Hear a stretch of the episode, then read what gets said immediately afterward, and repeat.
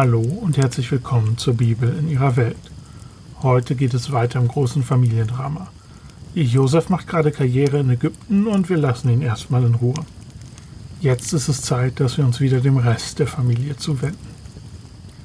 Am Ende von Kapitel 41 heißt es, dass die Hungersnot nicht nur in Ägypten herrschte, sondern auf der ganzen Erde. Damit ist natürlich die damals bekannte Welt gemeint. Sie betrifft also auch Jakob und seine Familie. Unsere Geschichte beginnt also damit, dass Jakob zu Ohren bekommt, dass es in Ägypten noch Brot zu kaufen gibt. Er geht zu seinen Söhnen und fragt, warum sie so ratlos dastehen. Er hat gehört, dass es Getreide in Ägypten gibt, also schickt er sie Söhne dorthin, damit die Familie nicht verhungert. Nur den jüngsten, Benjamin, schickt er nicht, aus Angst, dass ihm etwas passieren könnte. Wir sollten uns daran erinnern, dass Benjamin der einzige volle Bruder Josefs ist. Nur Benjamin hat auch dieselbe Mutter.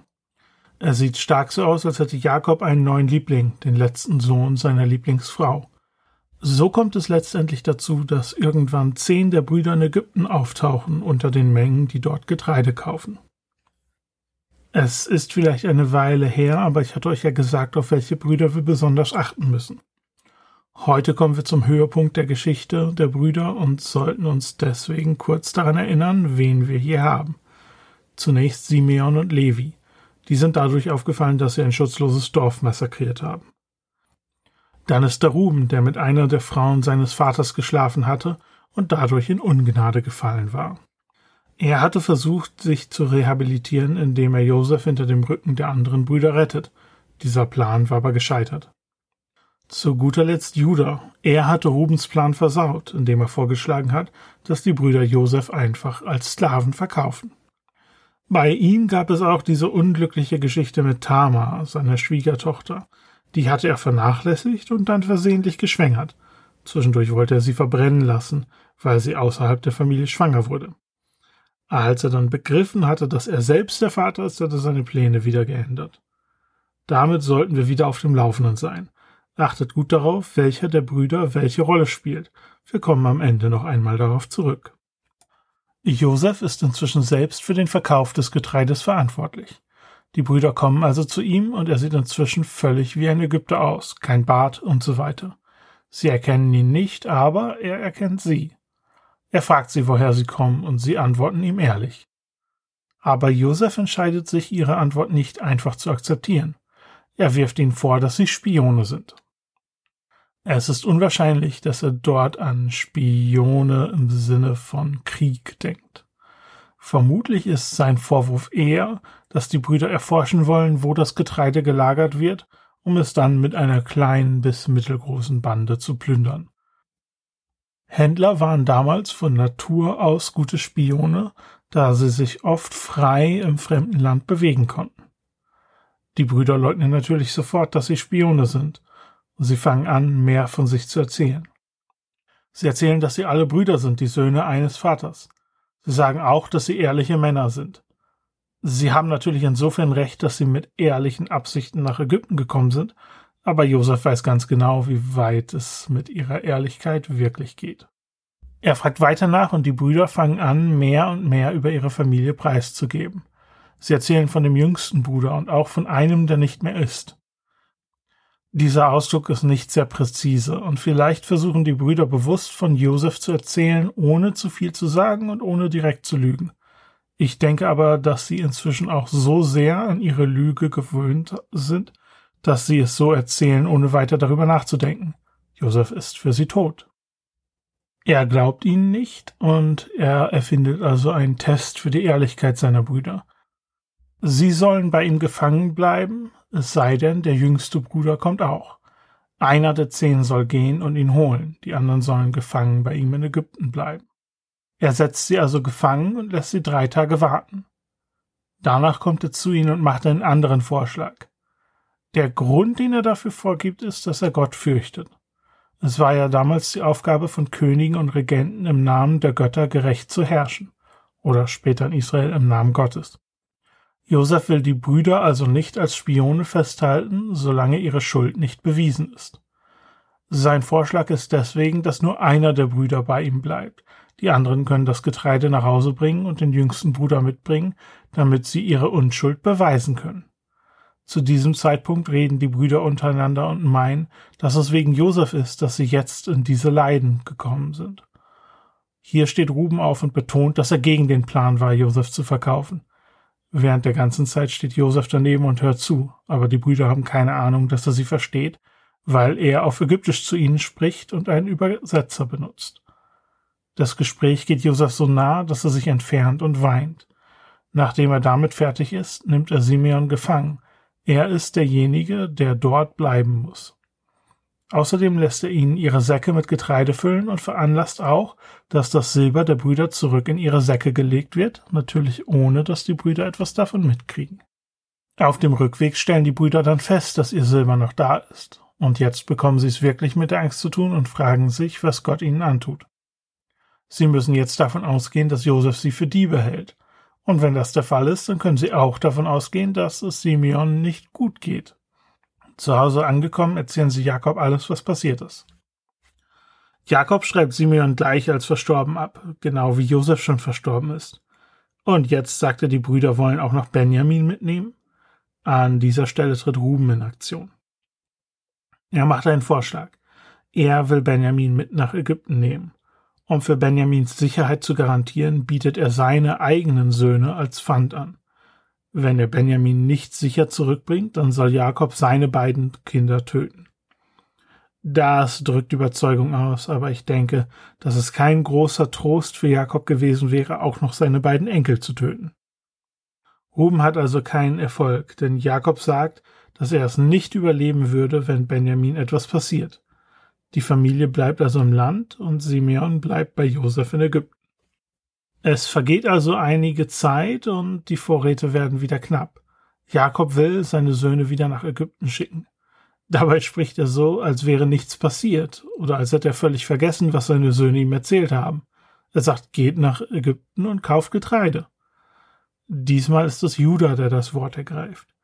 Er erinnert an die Warnung, die Josef gegeben hat und sagt, dass sie nur gehen werden, wenn Benjamin mit ihnen geht. Jakob regt sich an dieser Stelle auf und fragt, warum sie dem Mann, also Josef, überhaupt von Benjamin erzählt haben. Aber die Brüder konnten ja nicht wissen, was passieren würde, und das sagen sie ihm auch. Am Ende ist es wieder Judah, der die Verantwortung übernimmt. Er wird auf Benjamin aufpassen und dessen Sicherheit garantieren. Bringt er ihn nicht zurück, dann wird er die Schuld dafür tragen für den Rest seines Lebens. An dieser Stelle akzeptiert Jakob endlich, dass Benjamin mitgehen muss. Es kommt sofort wieder ein bisschen von dem alten Jakob zum Vorschein. Er macht wieder Pläne. Die Brüder sollen allerlei kostbare Geschenke mitbringen. Der Honig und die Nüsse kamen aus dem Land Kanaan selbst, die anderen Waren wurden importiert.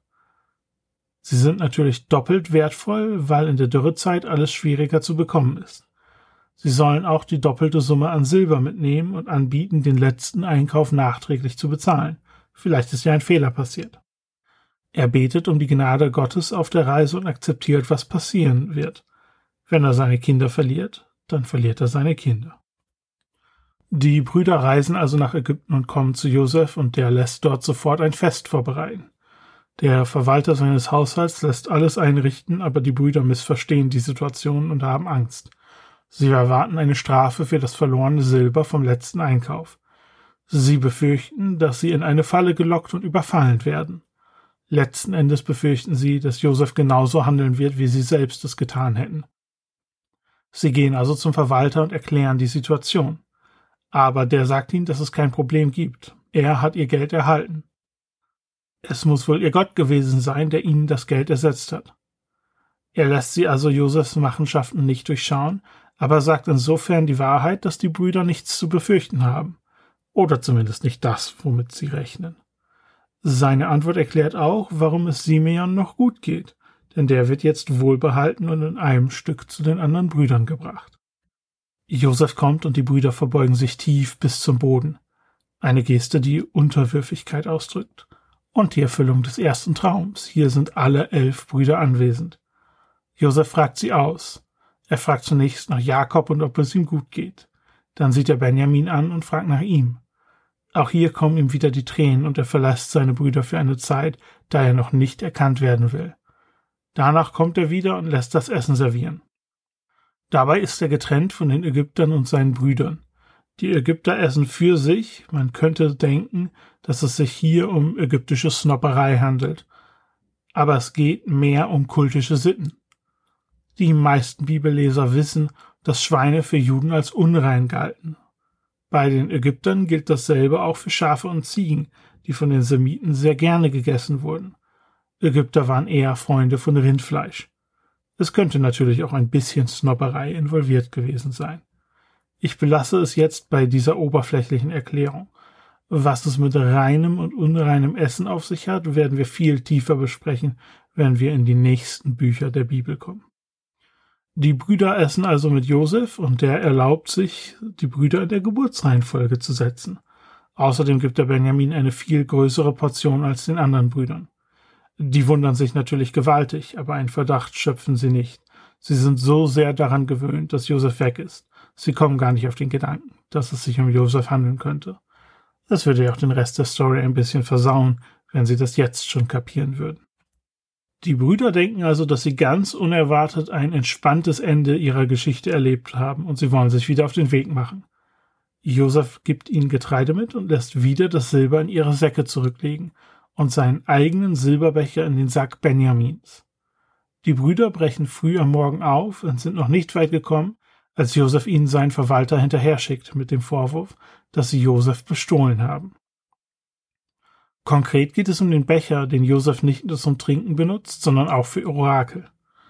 Wie genau Orakellesen mit Bechern aussieht, ist nicht leicht zu sagen. Eventuell wurden Flüssigkeiten hineingeflossen und aus dem Fluss heraus irgendetwas gedeutet. Oder es wurde Öl auf Wasser hingegeben. Es ist natürlich spannend und auch etwas ungemütlich, dass Josef behauptet, so einen Becher zu haben. Es passt einfach gar nicht in das Bild der jüdischen Religion in der diese Art von Orakel streng verboten wurden. Aber wir müssen uns hier wieder daran erinnern, dass das Gesetz mit diesen Verboten noch nicht geschrieben war und dass wir bei den Vätern immer wieder solche Phänomene finden. Sie hatten vermutlich schon einiges verstanden von dem, was später den israelitischen Glauben ausmacht, aber sie tun immer wieder Sachen, die nicht erlaubt sind nach dem Gesetz Mose. Aber wir kommen hier von der Geschichte weg. Der Verwalter holt also die Brüder ein und macht genau diesen Vorwurf. Die Brüder beteuern wieder ihre Ehrlichkeit und erinnern daran, dass sie ja auch das fehlende Silber von ihrem letzten Einkauf mitgebracht haben. Sie sind sich also sicher, dass sie unschuldig sind, und sie machen einen Vorschlag. Derjenige, der gestohlen hat, soll sterben, und die restlichen Brüder sollen Josefs Sklaven werden, wenn der Becher bei einem von ihnen gefunden wird. Die Antwort des Verwalters ist auf den ersten Blick etwas verwirrend. Es klingt zunächst so, als würde er ihnen zustimmen. Es soll so sein, wie die Brüder gesagt haben. Dann liefert er aber eine viel mildere Strafe. Er sagt, derjenige, bei dem der Becher gefunden wird, soll als Sklave bei Josef bleiben. Die anderen Brüder sollen frei sein. Was geht hier vor sich? Ich denke, es ist am wahrscheinlichsten, dass Josef noch nicht vorhatte, sich erkennen zu geben. Er wollte das Spiel, das er mit den Brüdern spielt, noch eine Runde weiterspielen. Er konnte deswegen nicht alle Brüder gefangen halten und er wollte auch erst recht keinen töten. Der Plan war wahrscheinlich, dass Benjamin als Sklave bei Josef bleiben sollte und die Brüder Jakob und den Rest der Familie bringen sollten, um Benjamin aus der Gefangenschaft zu befreien. So hätte Josef die ganze Familie nach Ägypten navigiert, ohne sich erkennen zu geben. Der Verwalter wusste von diesem Plan und gibt deswegen eine Antwort, die ihn nicht gefährdet. Vielleicht ist es auch eher die Durchsuchung, der der Verwalter zustimmt und nicht die Strafe. Die Säcke werden durchsucht, angefangen beim Ältesten. Als der Verwalter beim Jüngsten angekommen ist, wird der Becher gefunden. Interessant ist zu bedenken, dass das zurückgelegte Silber gar kein Thema war. Das war ja bei jedem der Brüder zurückgelegt worden. Als die Brüder den Becher bei Benjamin sehen, zerreißen sie ihre Gewänder, ein Zeichen von Trauer. Sie kehren mit dem Verwalter zurück in die Stadt. Sie kommen zurück zu Josef. Interessant ist, dass der Erzähler hier Judah bereits herausgreift. Er sagt, dass Judah und seine Brüder zu Josef kommen. Es war ja Judah, der die persönliche Verantwortung für Benjamin übernommen hatte. Josef selbst macht auch Vorwürfe und fragt, wie die Brüder so naiv sein konnten. Wissen sie denn nicht, dass jemand wie er Informationen durch Orakel herausfinden kann? Judah macht sich an dieser Stelle zum Sprecher. Er meint, dass er nichts zu seiner Verteidigung sagen kann. Gott hat die Sünden der Brüder offengelegt und sie werden jetzt seine Sklaven sein. Aber Josef lässt sich nicht darauf ein. Nur der Schuldige, nur Benjamin soll sein Sklave sein. Der Rest der Brüder ist frei. Es ist an dieser Stelle leicht zu übersehen, aber Josef hat die Brüder genau in dieselbe Situation hineinmanövriert, in der sie waren, als sie ihn in die Sklaverei verkauft haben. Wieder können sie den Lieblingssohn opfern und sind selbst frei. Josef betont ja auch, dass sie sich frei im Land bewegen dürfen. Sie könnten weiter Getreide kaufen. Alles, was sie tun müssen, ist, den Lieblingssohn in die Sklaverei zu schicken und ihrem Vater ein zweites Mal das Herz zu brechen. Aber diesmal können sie das nicht. Wieder spricht Judah und er erinnert Josef an die Fragen, die er beim ersten Besuch gestellt hat. Josef hatte nach dem Vater gefragt. Jetzt erzählt er die ganze Geschichte. Sie hatten ihm von Jakob erzählt und von Benjamin, dessen Bruder verstorben war. Und er, Benjamin, ist der einzige Sohn von der geliebten Mutter. Josef hatte gefordert, dass Benjamin mitkommt, und sie hatten ihn gebracht. Jetzt erzählt er von der Sorge, dass der Vater beim Verlust Benjamins nicht überleben würde. Zu guter Letzt erklärt er, dass er selbst eine Garantie für Benjamins Leben abgegeben hat, und deswegen bittet er, dass er selbst an Benjamins Stelle als Sklave bei Josef bleiben kann. Es ist dieser Moment, in dem Josef sich nicht länger zurückhalten kann. Er lässt alle seine Diener den Raum verlassen und gibt sich seinen Brüdern zu erkennen. Die können erstmal gar nicht fassen, dass er noch lebt. Er muss sie zunächst überzeugen, dass er es ist und dann, dass er ihnen nichts tun wird. Er hat inzwischen erkannt, dass es Gott war, der ihn nach Ägypten geschickt hat, um die Familie vor der Hungersnot zu retten. Er erzählt seine Geschichte und gibt sich dabei einen interessanten Titel. Er nennt sich Vater Pharaos. Ich habe lange gedacht, dass das bedeutet, dass der alte Pharao verstorben ist und sein Sohn jetzt herrscht und dass dieser Sohn Josef mehr oder weniger als Vaterfigur betrachtet, zumindest was die Regierung des Landes angeht. Inzwischen bin ich aber nicht mehr davon überzeugt. Die Bezeichnung hat eine große Ähnlichkeit mit einem Titel für Berater Pharaos. Josef schickt die Brüder also zu seinem Vater mit einer Nachricht. Komm schnell zu mir nach Ägypten. Am Ende weint er wieder, diesmal offen vor seinen Brüdern. Das alles wird dem Pharao berichtet und er freut sich und wiederholt die Einladung, die Josef ausgesprochen hat. Die Familie soll im Land Goshen wohnen. Das ist das fruchtbarste Land Ägyptens und im direkten Umfeld zur damaligen Hauptstadt Avaris. Sie sollen auch Wagen mitnehmen, um die Familie zu transportieren. Das war für Seminomaden eigentlich nicht üblich. Vermutlich eine Geste aus Rücksicht auf die Kinder und die Alten in der Familie. Jakob, der Familienvater, natürlich eingeschlossen. Josef schickt also die Brüder auf den Weg. Zum Abschied sagt er ihnen noch, dass die Brüder auf dem Weg nicht streiten sollen. Ich kann mir nicht helfen, wenn ich das lese, sehe ich den Erzähler mit einem Augenzwinkern. In dem ganzen Buch Genesis ging es immer wieder um streitende Brüder. Josef hatte die Gelegenheit, ein weiterer streitender Bruder in der langen Reihe zu sein. Er hatte vermutlich den besten Grund von allen, seine Brüder zu hassen, und er hatte die volle Macht und das Recht, sich zu rächen aber irgendwie hat er sich zur Versöhnung mit den Brüdern durchgerungen. Und jetzt sagt er ihnen, sie sollen nicht von vorne anfangen. Wenn wir zum Ende Genesis kommen, werde ich noch mal etwas länger über die streitenden Brüder reden. Josefs Brüder kommen also bei Jakob an und erzählen ihm alles. Er kann es selbstverständlich nicht glauben. Es heißt, sein Herz war wie betäubt. Er konnte sich nicht erlauben zu hoffen. Aber die Brüder bestehen darauf und letzten Endes gibt es ja auch keine andere Erklärung für die vielen Geschenke, die sie mitbringen. Jakob fasst also Mut. Sein Sohn ist am Leben. Seine Hoffnung ist jetzt, ihn noch einmal zu sehen, bevor er stirbt. Die Ankunft und das Leben der Familie in Ägypten wird Thema unserer nächsten und letzten Narrativfolge in Genesis. Für heute sind wir fertig. Bevor ich mich verabschiede, muss ich allerdings noch eine kleine Ansage machen. Dieser Podcast existiert jetzt seit zwei Jahren und ich habe jedes Mal sehr viel Spaß, diese Folgen zu schreiben. Leider fällt es mir in letzter Zeit immer schwerer, die Folgen rechtzeitig und in angemessener Qualität vorzubereiten. Im Moment hat sich ein kleiner Berg von anderen Arbeiten angesammelt. Zum Glück gibt es ein klares Licht am Ende des Tunnels. Trotzdem habe ich entschieden, dass es besser ist, diese Aufgaben konzentriert abzuarbeiten, um mich dann wieder in Ruhe dem Podcast und meinen anderen Projekten zuwenden zu können.